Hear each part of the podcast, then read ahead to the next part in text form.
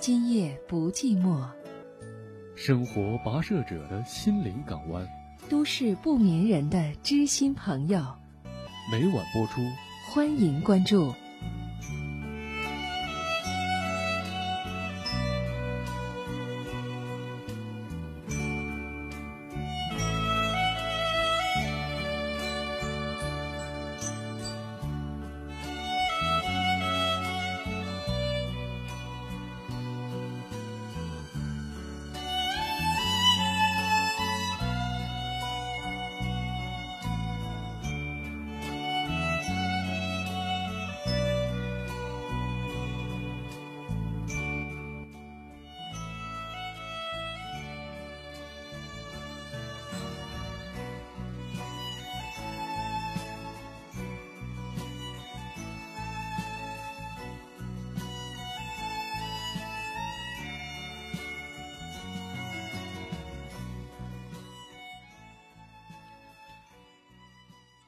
好，各位收音机前的听众朋友，欢迎您在以下时间来锁定电波，关注《今夜不寂寞》节目。我是张明，在夜色里和大家共同关注关注恋爱、婚姻、家庭，也期待在夜色当中能够有更多的朋友与我们真心相伴，在夜色里共同的收获收获关于爱、关于幸福、关于对未来生活的。那份最甜蜜的憧憬。如果您正在锁定电波，期待期待以下时间我们能够真诚的通过节目彼此交流、彼此沟通。祝愿每一位听众朋友能够呢在收听节目过程当中收获更多的甜蜜与快乐。这里是今夜不寂寞节目，来接听今晚第一位朋友的热线。您好。哎，你好，张明老师。哎，您好，今夜不寂寞。啊，我就想跟你说一下，我和我女朋友之间闹了点矛盾，不知道该去咋沟通。嗯，大概是个什么样的情况呢？说说呗。嗯，我们是十十月份认识的，十月份认识的，然后我家是开封的，我在登封上班，然后他家是登封的，也是经经亲戚介绍吧，认识了。完了之后，当时说是让登峰买房嘛。登峰买房，说当时他说他结婚的时候想住新房，想住新房。我爸妈，我今年二十七了，我爸妈想想早点结婚。也登峰里那房子有有现房，有期房，现房贵，现房要比期房。贵一平方贵一千块钱，地理位置都一样。然后我爸妈就说：“那那没办法，那就买买现房。”就等于说花了多花了十几万买了买了个现房。这个当时谈的时候都是奔着结婚谈的嘛，然后谈了现在都六七个月了。我我也总感觉我俩就是。这这感情这方面，我也说不清楚。就是沟通的，不是说是互相两个人去真心的去去去探讨有啥困难一块有啥矛盾一块去解决一块去说。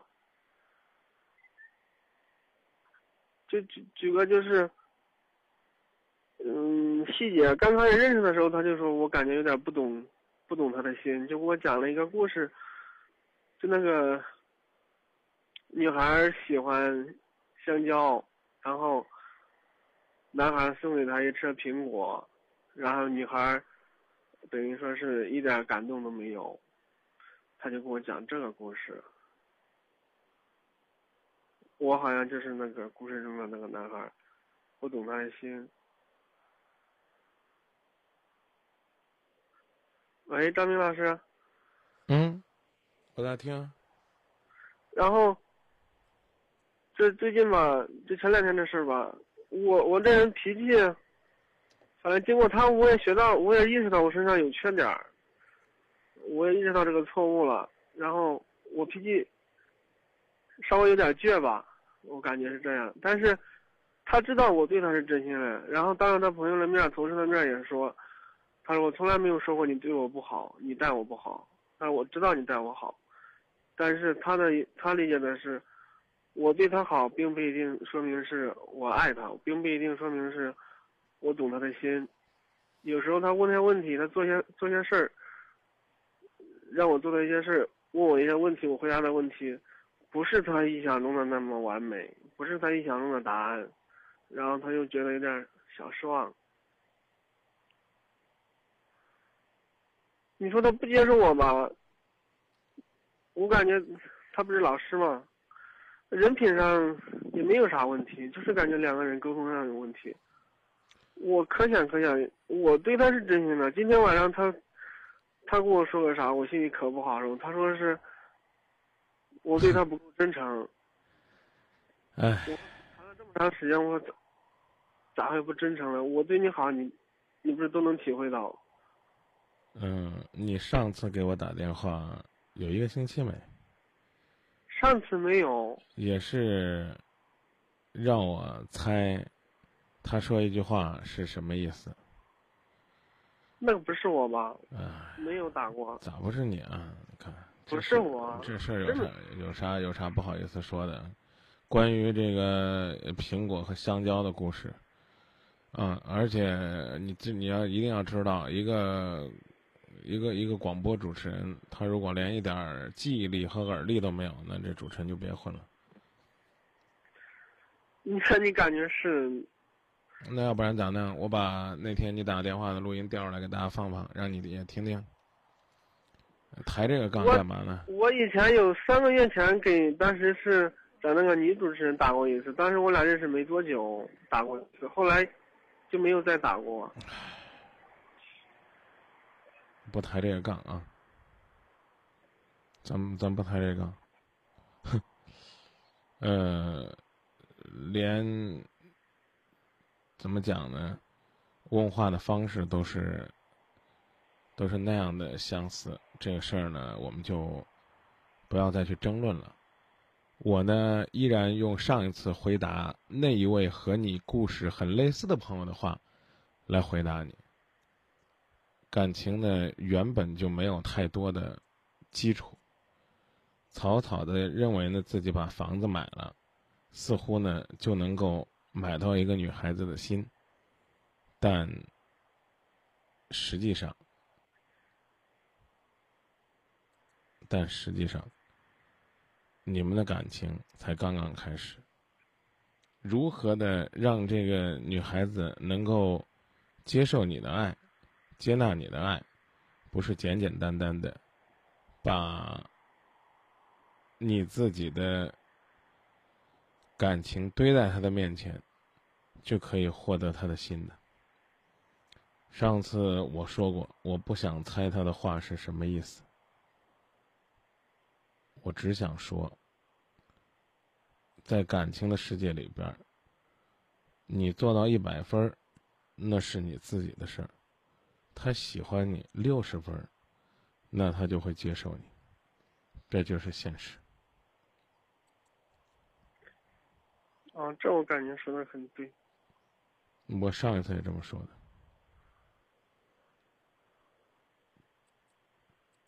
还有别的问题吗？没有的话，我们就说到这儿。行，那谢谢张明老师。不客气。如果有新的问题的话，欢迎您再打电话。但是呢，我依然要强调，也许我记错了，但你确实讲过关于香蕉和苹果的故事。确实呢，也吐槽过关于付出之后呢，有过怎样的无奈。但，请你记得，一个人是得学会用心的，包括用心去听一个主持人给你的建议。行。今夜不寂寞有个宣传叫“因为真诚所以信任”。嗯，我依然要要啰嗦一句，甚至要很狭隘的说一句：如果打过电话呢，还不如就明说，我们还可以呢，接着上次的话题做更深入的交流。啊，不啰嗦了，您说没打过就算没打过，好不好？好，谢谢张明老师。再见吧。嗯，再见。上次得嘞，没打过吧？以下时间继续回到节目当中，各位好，这里依然是郑州新闻广播，您锁定的依然是今夜不寂寞节目，当然我还是大家老朋友张明，您好，哎，张明老师你好，哎，您好，今夜不寂寞节目，呃，然后我是那个啥，我是从零五年都对咱那个节目一直关注。关注到现在，没想到今天我也能打咱的节目了。您在哪里打电话？能不能稍微环境安静一些？呃，好的，好的，可以。您说。然后我，然后我就想咨询的问题就是，呃，现在我跟我，呃，媳妇儿现在出现点感情出现点问题，我们就在一块儿现在七年了。七年了，然后我们没没有结婚，我们有两个孩子，呃，大的现在已经四岁了，小的已经三岁了，呃，现在我媳妇现在跟我说，呃，不想跟我过了，在一块有压力，感觉压力老大，所以我想跟我分手嘛。他说，要么是咱和平分手，和平分手的话就是，嗯，以后要是孩子有啥需要的话，他还回家看孩子。他我要是不跟他分手的话，他说他要在郑州消失。然后永远找不到他。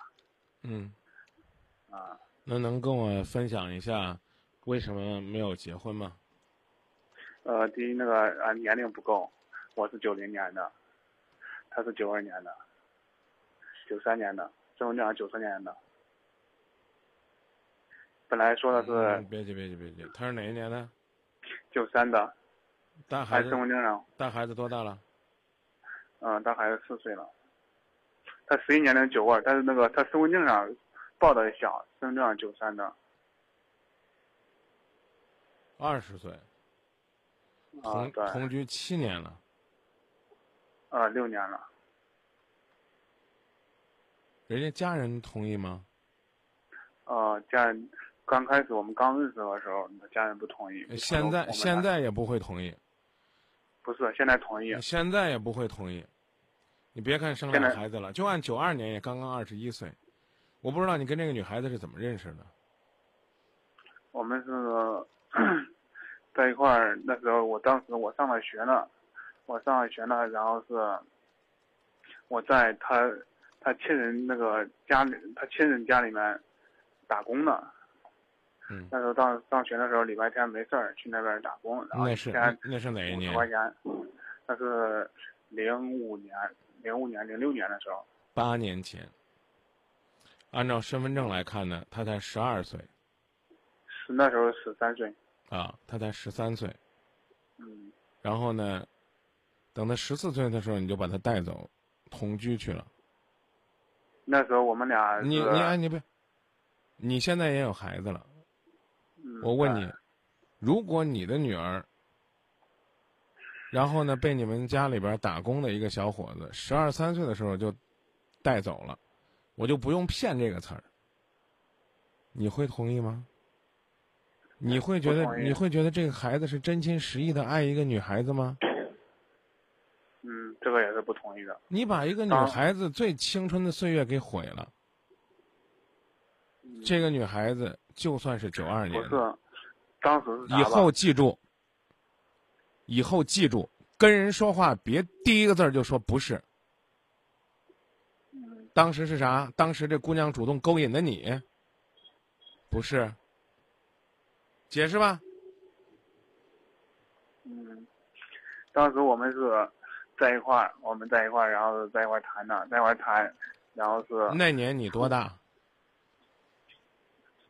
那年我是十几。十几。嗯。十几，对，哎，别对我问你，你当年十几、十一、十二、十三、十四、十五、十六、十七、十八、十九、二十，都叫十几？你当年是十几？那是那是十八、十七八。你哪一年的呀？九零年的。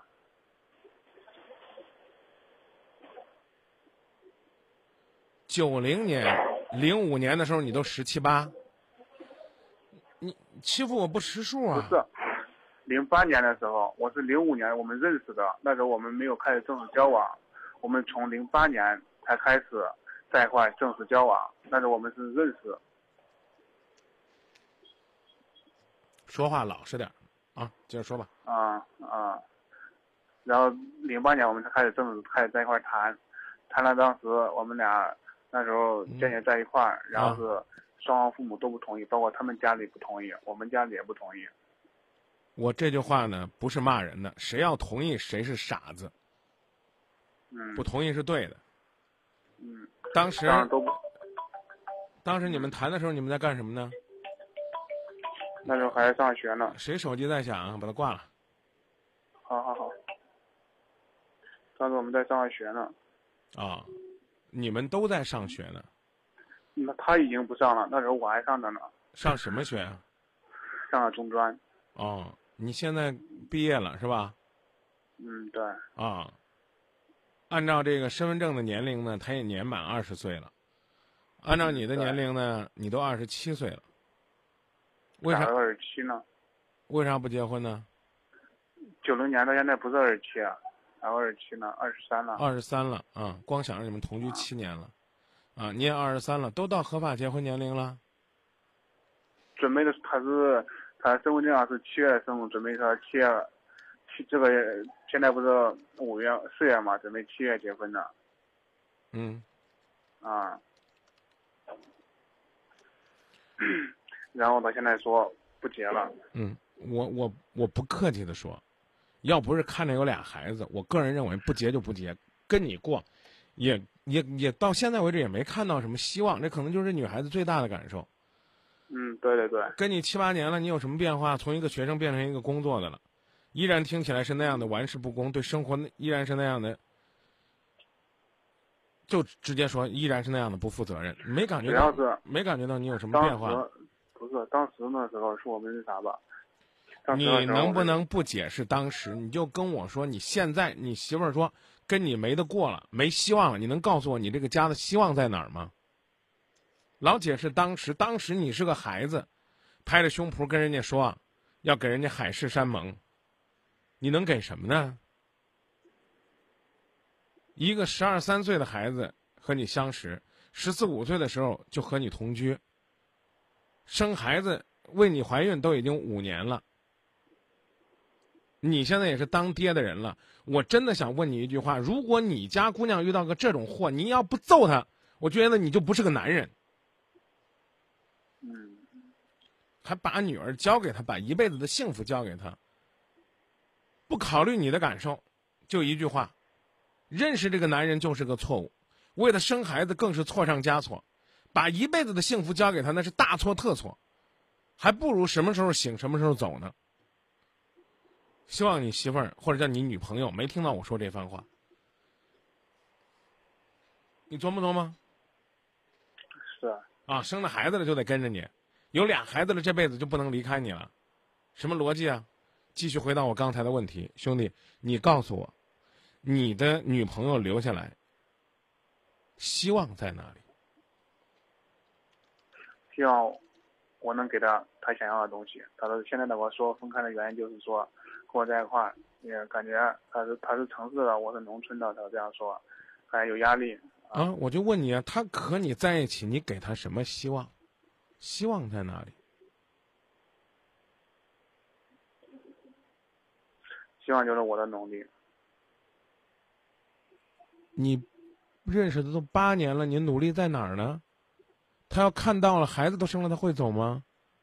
没有八年，六七年。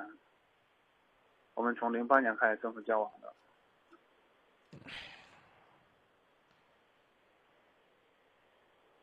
现在他说的意思，也就是说，有有现零七年正式交往只有六年。零啊，咱俩别在那儿算账了。我算的是你们零五年，你们说你们认识，但是我们认识，只不过是没有发生任何关系，也没有开始交往。那时候只不过是谁说你们认识就发生关系了？是我龌龊还，是你龌龊呀？好吧，我承认我龌龊了，好不好？但我觉得我算数还可以，我除了说错你二十七岁了，你跟我说零七年交往到现在算七八年了吗？嗯，然后主要是现在，嗯，我们在夜场上班呢，在夜场上班，他是服务员，估计现在有他说有另外他喜欢的对象了，人家能给他买车、买房，啥都有。他想过这种日子，他不想过说在一块儿，呃，过这种苦日子了。那你是做什么的呢？我是经理，啊，你在夜场做经理，他在夜场做服务员。嗯，那他想换种日子，不想继续在这样的夜场里边熬着，陪着你去看那些人的脸色，然后他想过一个走捷径的路子，那那那你给他希望啊，你告诉他和你在一起如何有阳光，如何有快乐，如何有希望，如何的比跟那个人在一起幸福，你讲出来说服他。说了说的不听啊，他说你先说服我，你先说服我，我看你怎么讲的。现在他是给我这样说的，他是跟我说的。你不要管人家怎么说的，你先来说服我，跟着你过有希望。你让我听听有没有希望。如这个女孩子年纪还小，你也去可以去找她父母去讲，让她跟着你过，让他们觉得有希望。你可以啊，问题是你能说服吗？只有就那一句话啊，我会让她过得好啊，我的生活会有变化的。我刚问你了这么多年了，变化在哪儿？我说了个八年了，看把你给吓的。是不是你从当年在人家家亲戚家打工，到现在这八年来，人家家里边人看到你什么样的变化？他们在你身上看到了什么样的希望？如何看到了对生活的执着那份上进心？你和这个姑娘认识的早那就算了，啊，因为种种的机缘，同居的早也是冲动，生孩子也这么早，都怪人家这个女孩子不负责任，小小的年纪让这个女孩子已经成为两个孩子的母亲。这也是你对她的爱。你父母是不是特别急着抱孙子、抱孙女？告诉你，认识了就赶紧生孩子。一个连自己的身体都管不住的人，拍着胸脯说我要给他幸福、给他未来，很苍白。当然，我们也可以善意的理解，啊，他现在想要的那种生活，说句难听点的，可能比二奶强点也许他找那个人呢，是未婚的。啊，又给他车子，又给他房子，又给他票子。我们也会问这个姑娘：你凭什么？如何你能成为别人眼中这么一只漂亮的金丝雀？会不会把你装在笼子里边，过的是另外一种枯燥的生活？我们可以追问，但也许这个姑娘一句话就把我们噎死了，说我就是做笼中鸟，也比跟着他强。那我们该如何回答呢？那同样的话也交给你。你如果劝他，让他跟跟着你幸福，不要跟着那些有钱的人，那些男人都是骗你的，那些男人不爱你，你爱吗？你说我爱，哪儿爱呀？你是爱惜这个女孩子的身体了，还是真正的去呵护她的心灵了？有朋友还委托我问问你呢，这女孩子有没有为你堕过胎？这么小的年纪，还生俩，说搞不好呢，这都不一定是第一胎、第二胎，两个人在一起，担惊受怕的。说不定还受过伤呢，啊，你就你就好好的回答回答我刚才的问题就行了。想好怎么回答了，去找你女朋友，告诉她，你不要跟那个有车的人走，有车子但给不了你幸福，我可以给你幸福。你不要跟那个谁谁谁谁走，我和你在一起，从零七年到现在已经六年了，我们都有孩子了，我们有两个孩子了，我们为了这个家，我们应该怎么做怎么做，我们这样会幸福。你你他有时候他有时候说啊，他有时候说有，他有时候说没有，他说没有，啊，他说我有与没有，他要离开都是一句话，就是在你这儿看不到希望。我我我跟您说的够明白了吧？啊，你不必去问他他在谁那儿看到希望。我讲的意思你能听懂吗？嗯，两种可能，一种可能是他有一个人跟你比，一比你不行，他走了；还有一个可能性是没得比，他内心深处很失落，既没有温暖，也没有甜蜜，既看不到希望，也看不到将来。我并不是说呢，你在夜场里边做经理就一定怎么样怎么样怎么样。我还是那句话问你。你将来你闺女要不要嫁给这样一个男的？跟着一个夜场的经理做夜场的服务员，看别人的脸色，甚至可能还要忍受个别时候一些变态客人的羞辱。我真不知道你的客户，如果说占你女朋友便宜，你会站出来说什么做什么？我并不是说非要把所有的夜场都形容的很肮脏，但我觉得，你的女朋友她想换一种生活，总可以理解吧？换一种生活，可能最深层次的就是把你给换掉，把她生下来的两个孩子给放下，这对于她来讲得做多么艰难的选择。所以我还是那句话，你先回答我这个问题，也代表你女朋友问你这个问题，你会将来给我什么样的生活？你想好了，而且别说空话，啊，我给你什么什么，如何的实现？如何通过你和他相识这八年，交往这六年，让他看到未来的日子是有希望的？嗯，现在我们商量的是，不要跟我不要回答我，去准备好，然后呢，讲给你女朋友，好吧？不是他现在他现在有有时候都给我这样说，你呃我别跟我说他怎么说，我们也不在这儿论他怎么说你怎么答，他怎么说你怎么答。你想好如何让他回头的方法，去找他，他回不回头是他的事儿。咱们别在这儿弄个擂台，你上来说说他怎么说，咱俩就得在这儿商量商量怎么应对他。别别整这个，不是这个意思。他说的是啥？他现在说的你还没听明白呢。我说我的表达方式，你估计你还没听明白呢。哎，他的意思也就，他现在也就是说，不想跟我在一块儿，他想一个人单独过。那您也太侮辱我的智商了，我咋没听明白啊？我听明白了，你上来就说了，他不想跟你过了。他的意思也就他想单独过，啊要么俺俩，要么俺俩和平分手。啊要要么他从这个城市消失，我听懂了啊。下一次记得，尽管你是个经理，对你下边的员工也不要用这种口吻说话。你你怎么知道我没听明白？我听明白了。你再说说点花儿我听听，还有啥？跟我理解不一样的？那不还是我刚说的意思吗？跟你过着没希望了，换种方式生活。你告诉他，你跟着我过有希望。我们一起换种方式生活，别把我给换掉。我们有家有孩子有幸福有快乐，你去告诉他，不能是空话。得有你将来的方案支撑，得有你现在的成绩支撑，只有你这七八年和他相恋这六年来你们积累的幸福做支撑。有吗？有的拿出来。拿出来之后，人家认不认，也是百分之五十的可能，是这道理吧？嗯，更何况说，万一拿出来拿不出来，那就，那恐怕就更没有说服力了。记住，感情的事儿跟刷信用卡一样，刷早了还的时候可累了。现在你基本上就在是为你早几年的冲动在还账了。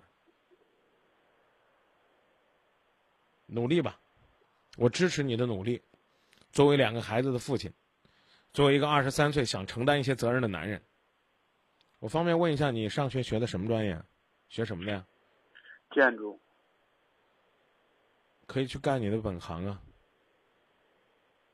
你干你干干这你干这个工作呢，基本上属于是没有技术含量的。不好意思啊，我说的都比较直白，可能更多的呢需要你的接人待物的能力。这不能说不是一种能力，但可能不是你女朋友想要的。就说到这儿，嗯，好吧。再见。嗯，好，谢谢你啊。不客气，希望你早点呢能够把你的计划告诉他，让他成为你计划当中的一员。不是，现在我打这个电话的意思就是说，他他给我两个选择，一种是和平，一种是我不放手他消失。现在我选择哪一个？你想选哪一个呢？我不知道，纠结。你如果不想努力，也不准备像我说的那样的去给他讲讲你希望什么，那你就选和平分开。一个大男人，居然呢要在这个问题上纠结，我真不知道该怎么来形容你。也不是说我要打击你，当自己的媳妇儿或者叫女朋友甩头要走的时候，居然要问一个主持人，我怎么样在这个过程当中选择？你没考虑过你选择不放手吗？不忘他，他你说他要你没考虑过你选择不放手吗？考虑过。考虑过你就按你的方式，先先学会听先学会听。他说你不放手，他就消失，不用说我也知道。你先告诉他，我不想放手。你想要什么？我想要自由，可以，我给你自由。你就没有考虑过吗？你跟我想在那儿商量的不就是，来怎么样应对吗？你女朋友跟你怎么讲，你根本就没考虑怎么应对，把这个问题带着就来，今夜不寂寞了。你对你自己的感情负责任吗？自由可以啊，比如说辞了职换个工作，让他静静心。你明白吗？明白。换一种生活方式，最彻底的方式是把你换掉。我刚才这话跟你说了吗？说了。讲给你的话，连用心听都不用心听，你如何让我相信你对你的感情有诚意？那同样可以分步走的，第一步让他换一种工作，第二呢，你也可以换一种工作，你们共同的换一种生活的态度，大家再走一段时间不合适再走，这话会说吗？会说。再见。好好，谢谢你，张老师。再见，再见。把生命看清楚，明明白白掌握你的路。经过磨蚀之后，你总能够拨云见日，重回到最初。飞越迷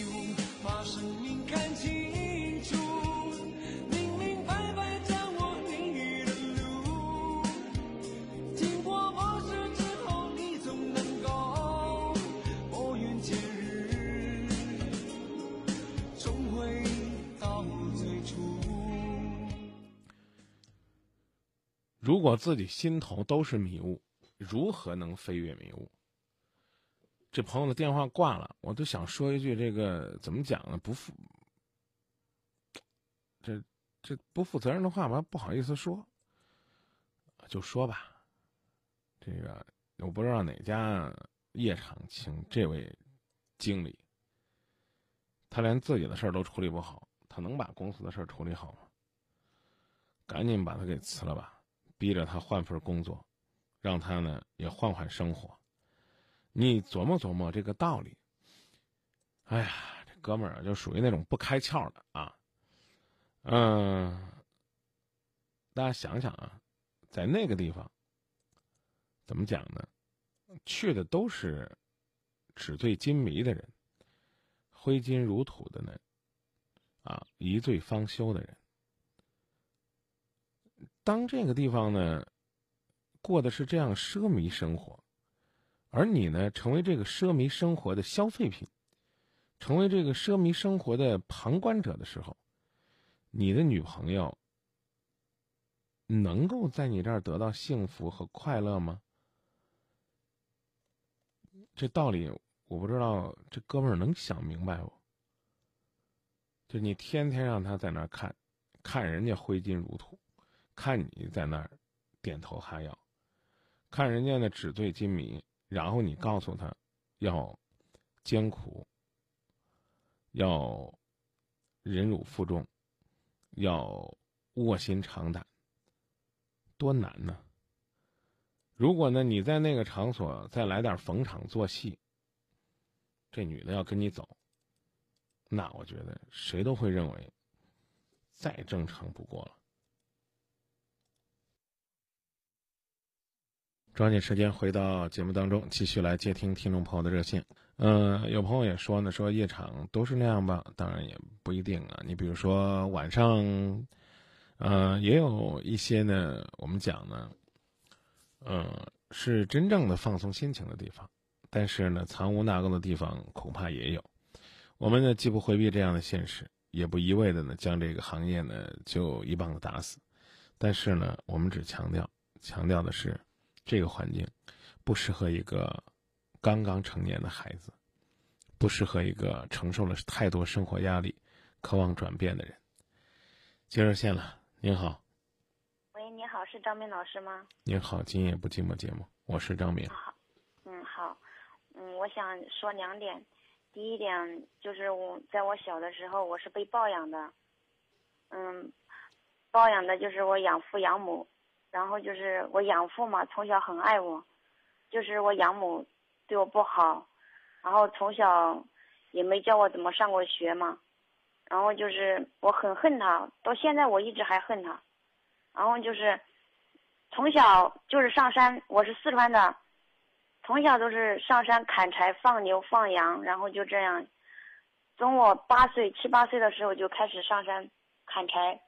就是放羊放牛，一直这样。在我就是说牛羊一吃人家的庄稼，就是说我养母就会使劲的打我骂我，叫我跪在那里，一直从晚上跪到天亮。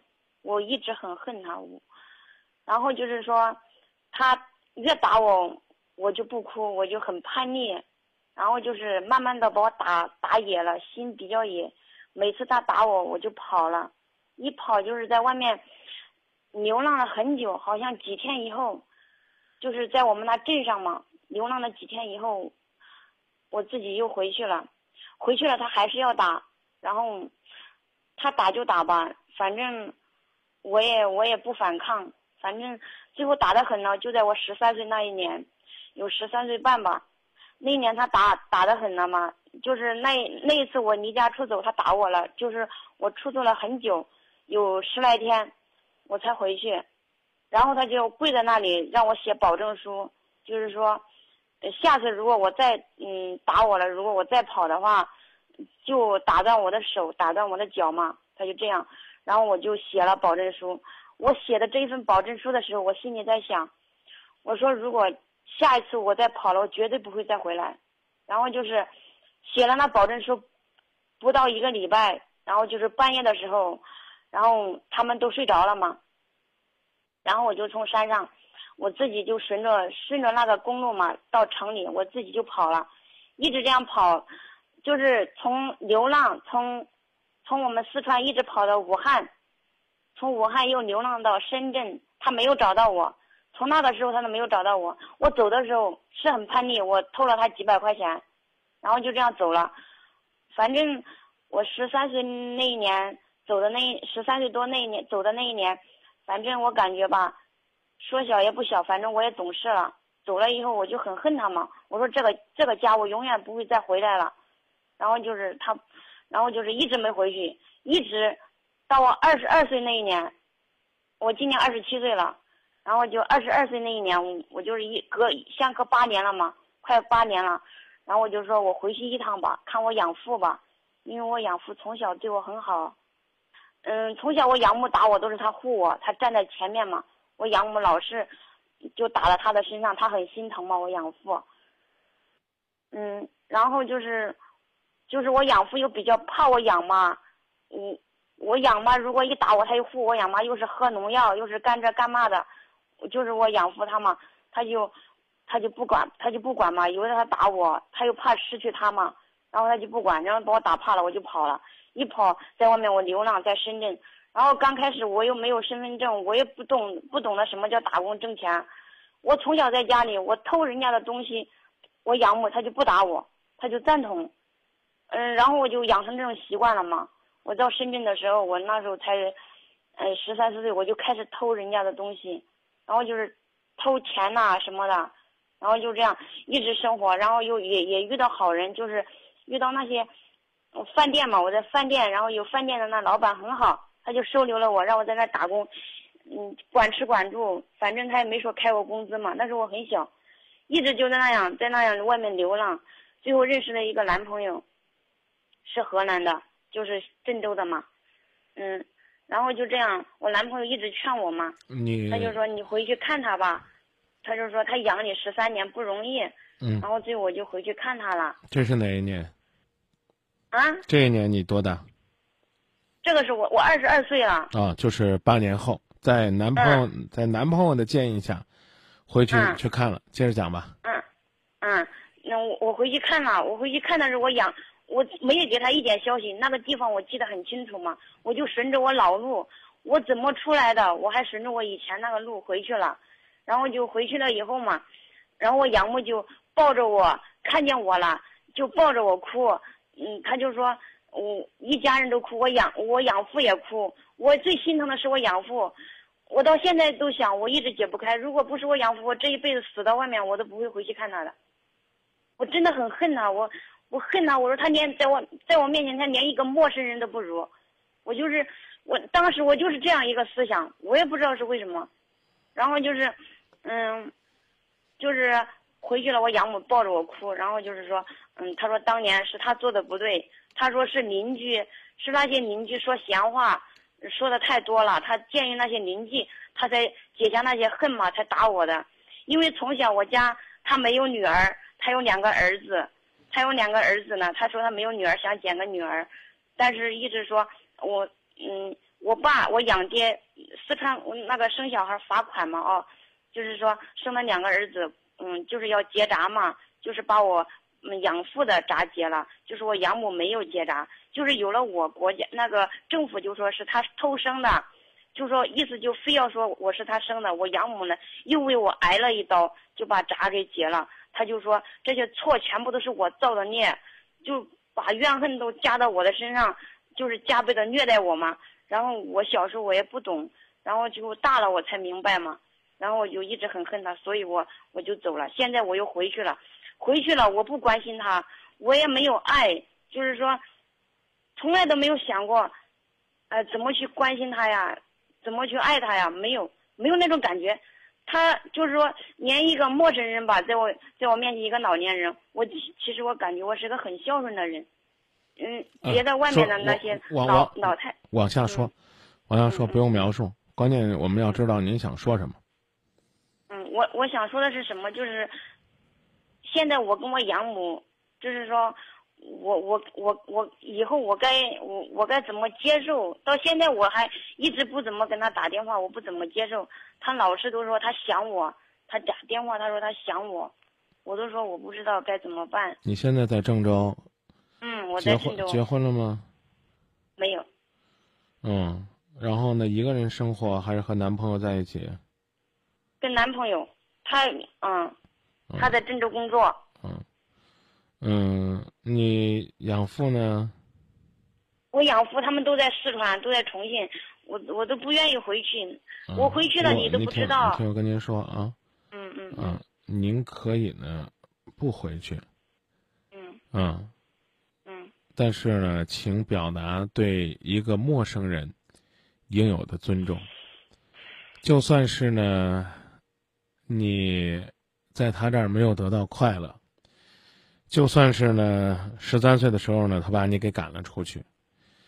嗯，你男朋友也跟你讲这个道理，他毕竟呢照顾了你十年、十几年、十三年。嗯，当然呢，有可能呢，在你更小的时候，可能呢，他也尽了一个母亲应尽的一份责任。法律意义上来讲呢，很难界定清楚。他对你是不是完成了应有的抚养？我们呢也不去苛求的要求你呢，是不是一定要对他进行赡养？但是，应有的这份尊重，礼节性的尊重还是应该有。一年两年不回去，就像你说那样了，三五年看着你干爹的面子，你总该回去。嗯，如果呢你非要让我给你说是一种状态，我把这四个字叫做以德报怨吧。用你的德行，用你的品行去报答他当年给你的伤害和恨。嗯，如果呢，你还想呢让说的这种状态更明确一点，那我再给你四个字儿，叫敬而远之吧。什么时候提起他都很尊重，啊，那是我的长辈，但可以，可以来往不那么密切，甚至呢，就像你对待今夜不寂寞一样，有需要了。跟我们联系，不需要了。那想起来就听两句，想不起来了不听，没问题。我们既不会因为这跟你生气，你也不会因为哪天呢听了我们节目不开心跟我们较劲。可能也许这就是一种不甚理想的，但是呢又很平常、很容易的一种状态。别再拍着胸脯满世界的去说恨，那些东西都已经过去了。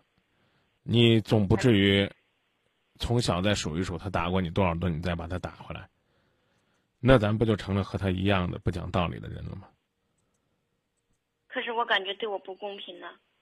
我一直十三岁半，我我在外面流浪，我我流浪了这么多年。我问你，我问你，姑娘，怎么公平？你前边那十三年你要不要报？前边那十三年如果有一半是跟一半是怨的话，那也应该这个将功折罪了吧？他也应该是一个像你所言的那样一个普普通通的陌生老人了吧？你走，你你走在街上，你走在街上遇到了一个长相很像你干娘、像你养母的老人，你要不要过去唾两口唾沫骂他一顿？要不要？可是能不能？不能，我刚已经告诉你了，十三年功与过，功过相抵总可以了吧？不至于我在节目里边再陪着你把这个女人痛骂一顿吧？你有机会的话，可以问问你的养父，你从哪里来，你是一个什么样的状况？也许从他那里，你能够听到更多关于你养母为什么会如此的更真实的解释和说法。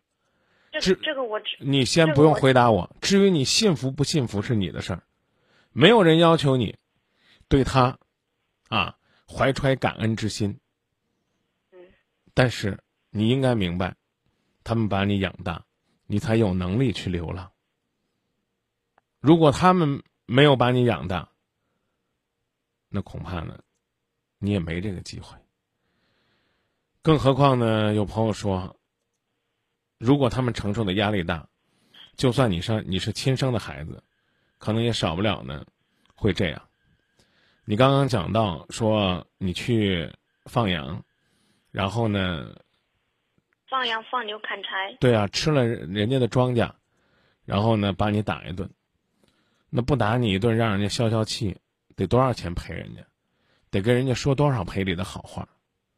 请注意，别跟我吵架，我没有说打你就是对的。一个十三岁的孩子，或者一个十岁的孩子，一个刚记事儿的孩子，去上山砍柴放羊，你觉得这样的工作累了吗？可能对于你来讲，你觉得太苦了可是我没。有上学，他不让我上学呀。可能你觉得太苦了，你可以可问，是我感觉我那个年龄，我应该上学啊。你可以，我你你没有让你上学，但也给了你碗饭吃。我们没有要求你去对你的这个养母去做什么样赡养的义务，你别在节目里边逼着我骂他，行不行？我有的时候特别害怕你这种听众，我不愿意伤害你，但是不客气的说，你幼小内心深处播种的那些仇恨，现在都在你身上影射出来。你琢磨琢磨，你内心深处还有阳光吗？你听一听，你听一听，跟你说一句话，你长吁短叹的，那要不然咱们这样吧，让我说完，啊，你回去，然后呢，这个给你干娘立个牌位，然后你天天跪在那儿祷告，愿她早死，行不行不？是我，我不没有这个想法。你没有这个想法，你问我的问题是什么？我觉得对我不公平。你要什么公平？你要什么公平？有多少孩子是真正的像你期待那样能够幸福的完成学业？人得有感恩之心。你可能觉得这个世界上不公平的事儿太多了。我昨天刚刚去山里去帮一个失去父母的孩子，妈妈精神障碍离家出走，父亲父亲去采石头塌方，然后呢，这孩子现在成为孤儿，和奶奶相依为命。那没有我们去帮他，他可能就失学了。他身边可能有很多比他还苦的孩子，也有可可能有很多条件比他好的孩子，人家爹妈就不让那孩子上学了。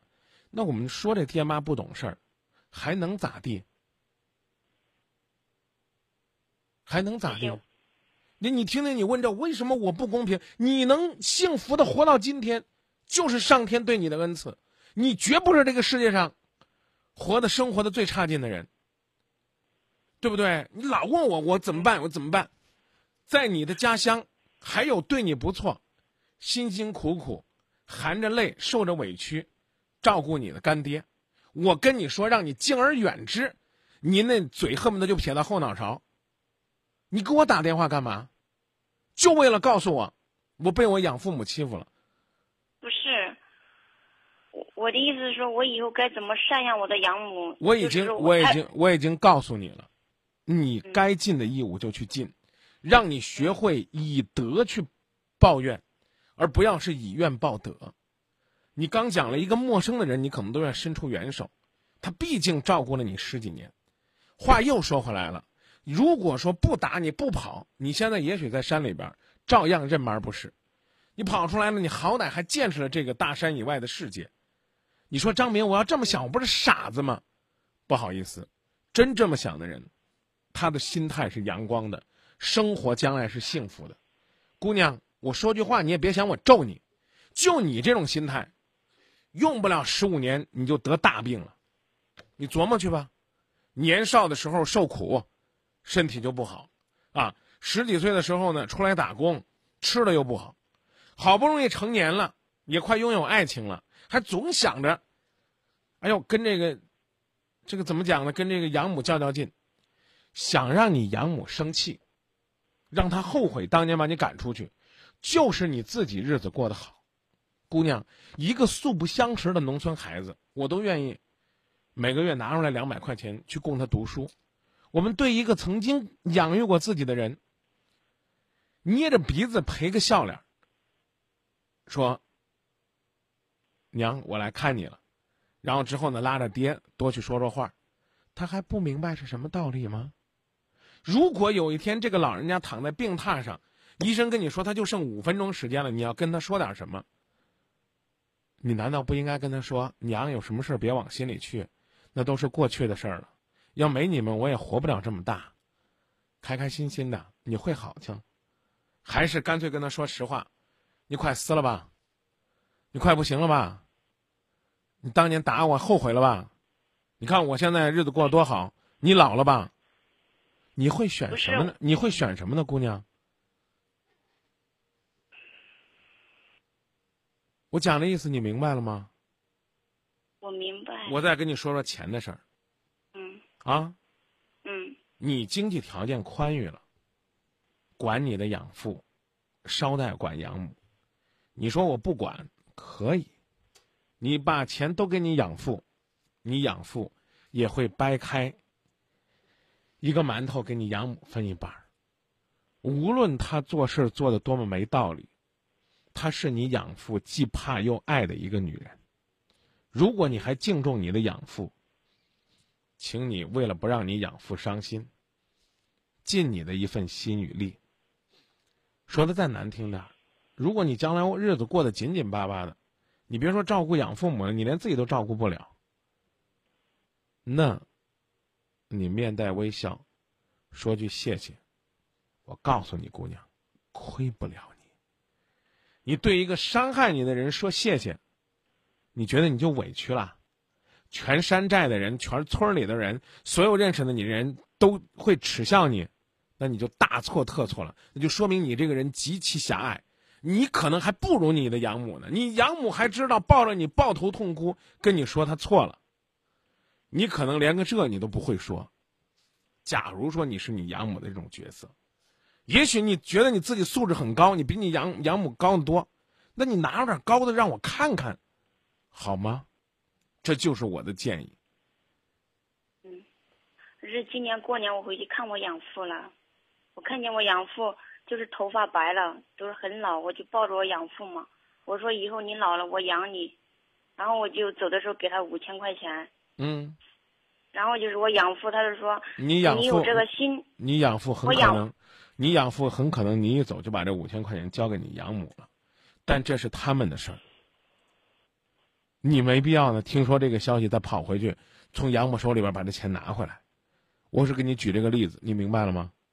我明白，啊，你把钱给了，你养父美心里美了，你养母呢愿意拿这个钱照顾你养父了，那这就是你的孝心嗯，是啊，啊。就是我就一直特别心疼我养父，就说养父从小，好的啊，谢谢你张明老师，知道老人家的不易，就记得所做的一切只有一个原则和标准，嗯，是什么呢？谢谢，还没说完呢，别那么急着谢。啊嗯，好的，所有的事情就一个原则和标准，那就是让你的父亲开心快乐。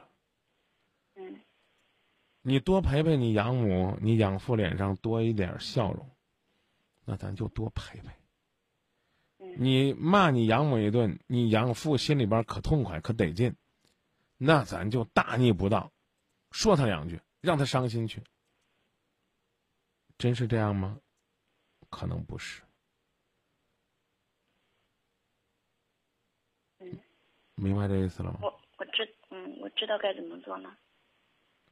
请你记得，这个世界谁都不欠你的，明白吧？我不知道，我不知道你们家里边的经济条条件究竟如何，供你读书到底有多大的困难？我真的，我真我我真的不知我，我真的不知道。但是呢，我刚讲了，嗯记住，别觉得这个世界上谁都欠你的，嗯上安人不过头点地。嗯别逼着这么大年纪的人，还怎么地怎么地的。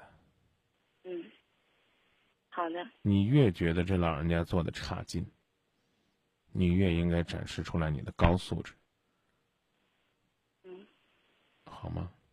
好，再见。再见，谢谢张明老师。不客气。也许呢没帮到你什么，还把你吵了一顿，但是希望你能够明白，我也不欠你的。我所做的一切就是告诉你，生活原本是如此。如果生活比你想象当中的美，请对生活说声谢谢。感觉我性格一直还是很开朗的。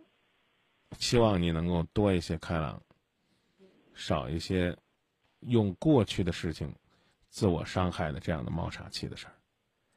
再见。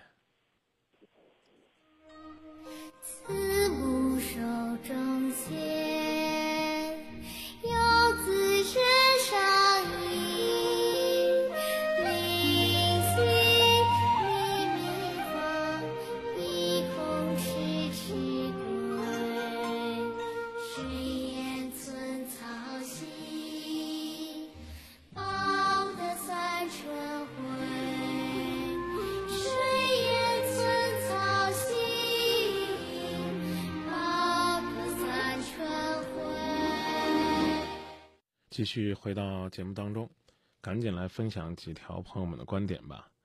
啊、有朋友呢说，在情感的世界里边呢，应该有这句话，就是可怜之人有可恨之处，可恨之人呢也有可怜之处。那他当年有什么样的苦衷，还是呢好好的听一听。当然，也有朋友说呢，小时候对孩子的虐待，在孩子内心深处真的会埋下仇恨的种子。但是，我想说，我们不能纵容这种仇恨。我们学会的是告诉自己，生活给了我苦难，但我愈发的坚强。嗯、继续接热线吧。您好，你好，张明老师吗？哎，您好，今夜不寂寞节目。你好，我想跟我跟你讲一下，就是我跟我老公的事。然后我们结婚一年了吧，然后我现在怀孕六个月了。然后就是前两天我发现他他，反正以前我都发现他经常在网上就是认一些妹妹啊或者姐姐什么的。然后我以前就说，哎呀，你整天在网上聊，因为他他上班是上几天休息几天嘛。然后他回来他就整天在玩电脑玩电脑。然后我就说，反正我下班他还在玩，然后一玩就是一天，然后就说你找件事做，然后他他也不听，然后他整天就在家玩电脑。然后前两天，就是前天吧，然然后就是前天晚大前天晚上的时候，然后我看他聊天记录了，然后他说要，反正他要去跟一个他反正他认网上认的一个姐姐见面什么的，然后那天那天晚上我们就吵架了，然后我不知道前天中午他有没有去，然后我我就说他，他说，然后他他说他说的反正是，他当时就说，他说他就是这，他说他就是这样，他说你要生气有你气的，然后我我可生气，然后我跟他吵了一架，吵一架，我不知道他最后有没有去，然后就是昨天，反正我我就跟他说，反正我我就说我不跟他过了，然后我说既然你改不了，我说反正我也受不了，我说就别过了。然后我不是在就是跟我就是昨天的时候在我婆婆家住嘛，然后我就跟我婆婆说了，然后说的时候我哭了嘛，然后我，然后我公公也去了，然后我就跟他们讲了，然后，然后他们一听，反正也可生气，然后他这不是正好在家嘛，然后就把他叫过来又说了嘛，说了，然后他说，反正他就当着我公公的面，还有我婆婆的面都说以后再再也不会了什么的，反正我。反正他这也不是第一次了，我都不相信他了。然后我也，然后我也没没说没说什么。然后今天，然后，然后今天下午可能他又给人家我在网上买了一个什么移动电源什么的。然后他今天去上班了，上班他不是在外地上班嘛？然后那个那个女的也是就是在外地的，就是跟他在一个地方。然后他又去给人家还送那个什么移动电源。然后我说我说他他还死不承认，然后最后承认了说。说这是最后一次什么给人家买了东西，人家给他钱了。我说也不是钱不钱的事我说你昨天从昨天昨天就是我从昨天晚上说说没有下一次，到现在还没有二十四个小时呢，他就又这样了。我说我们离婚吧，然后他也不同意。他就他就说他不会离婚，他不会离婚，然后我都不知道该怎么办了。然后现在我肚子里孩子都六个月了，然后我感觉我要不要孩子吧，孩子现在。都会动了，我都感觉我对不起孩子，但是我跟他过吧，他又改不了。他昨天他说他没有下一次，没有下一次，我不知道他他最后一次是什么时候。反反正我公公有高血压，昨天晚上说了，我今天今天他又去给人家送东西的事我也不敢我也不敢说了，我怕他受不了，我我也不敢跟跟他们说，我都不知道该怎么办了。嗯，离婚嘛，他也不同意，然后继续过吧，我也受不了，孩子我也不知道怎么办。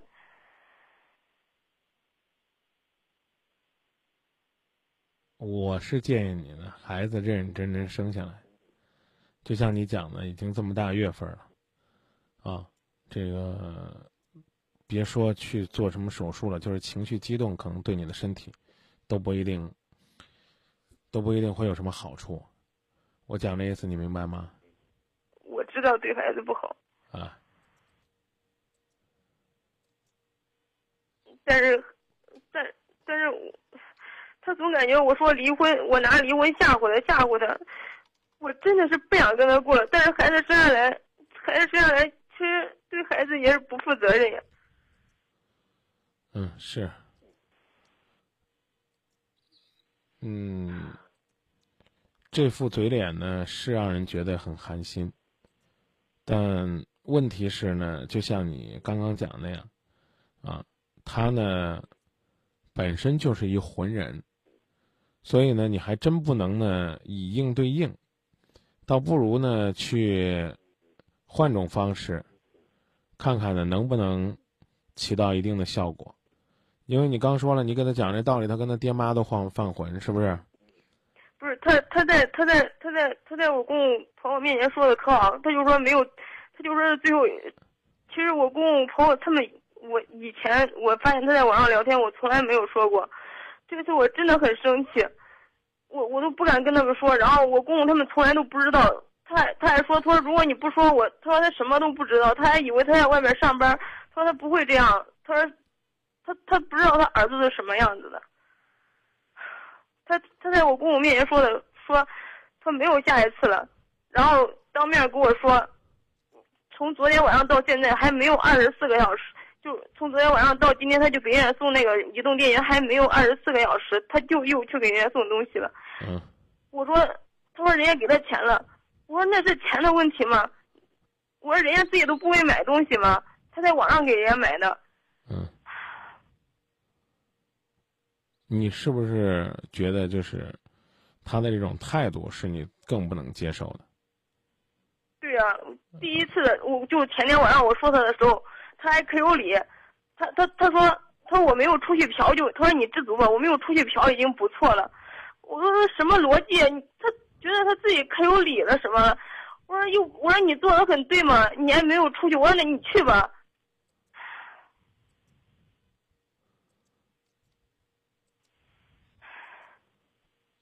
别生气，别较劲，换一种方式试试。其实，其实我们我们其实我感觉走到今天也可不容易，因为我们都谈了四五年，然后本来他家里人都不愿意结婚了吧，我都感觉应该好好珍惜，他又弄个这，嗯，谈四五年的过程当中，你没有发现过他在网上喜欢跟别人聊天是吧？嗯没有，以前我都感觉我我都可信任他，现在我感觉我对他的信任一点都没有了，我没法。嗯，因为以前我我没有我，因为我们也不在一块儿住嘛，我也没有电脑什么的。反正现在结了婚了，他用电脑聊天，有时候我，反正他不注意的时候我就看一下嘛，就看我才发现了。嗯，现在的这种情况是这样的，在你呢跟他讲这个道理的过程当中。他认为呢，他上网聊天是他的一种正常的生活方式。他认为呢，他这个怎么讲呢？在他的这种情感的天平上，他认为你发脾气的原因是因为呢，怕他把钱浪费给别人了。所以呢，我们去做一种假设，两两种情况：一种情况是这个人原本是如此了，在外边拈花惹草，对感情不负责任。那像这种情况呢，你把孩子生下来自己带。可能似乎是对孩子不负责任，但对于你的身体来讲，我觉得恐怕，也许这么做对你来讲是是是是最好的一种保护。尽管生孩子也是一种苦和累，啊，详细的这个选择呢，你可以跟你家人沟通一下。因为如果你要把孩子生下来，一旦选择分手，可能呢就要需要你的家人的支持和帮助，对吧？第二呢，就是如果说呢他只是这样一颗贪玩的心，那你呢多去让他意识到。作为自己肩膀上即将呢到来的这个父亲的责任，我个人是觉得说不定，说不定会有一些变化。呃，别跟这个浑人犯浑呢。有有这么一个段子讲给你听听。你说一个人呢，如果他和禽兽较量，会是一个什么样的结果呢？一种结果是他把禽兽呢给干翻了。人家会说他比禽兽还禽兽，当然还有一种结果呢，是他被禽兽打败了，人家说他禽兽不如。当然了，如果说他和这禽兽旗鼓相当呢，人家说他和禽兽一般样。换句话说呢，你挑这个对手呢，如果说他就是个犯浑的，那这种折腾呢，对于你来讲，我觉得是太痛苦了。所以呢，你先去征求一下家人的意见，然后呢。换一种方式，让你的丈夫跟你讲一讲，他到底认为这是什么，和你认为这是怎样的一种伤害。然后呢，再跟我们联系。节目只能到这儿了，谢谢您的信任，希望呢，希望您有空再给我们打电话。好，谢谢你，张明老师。再见。今天节目就到这里。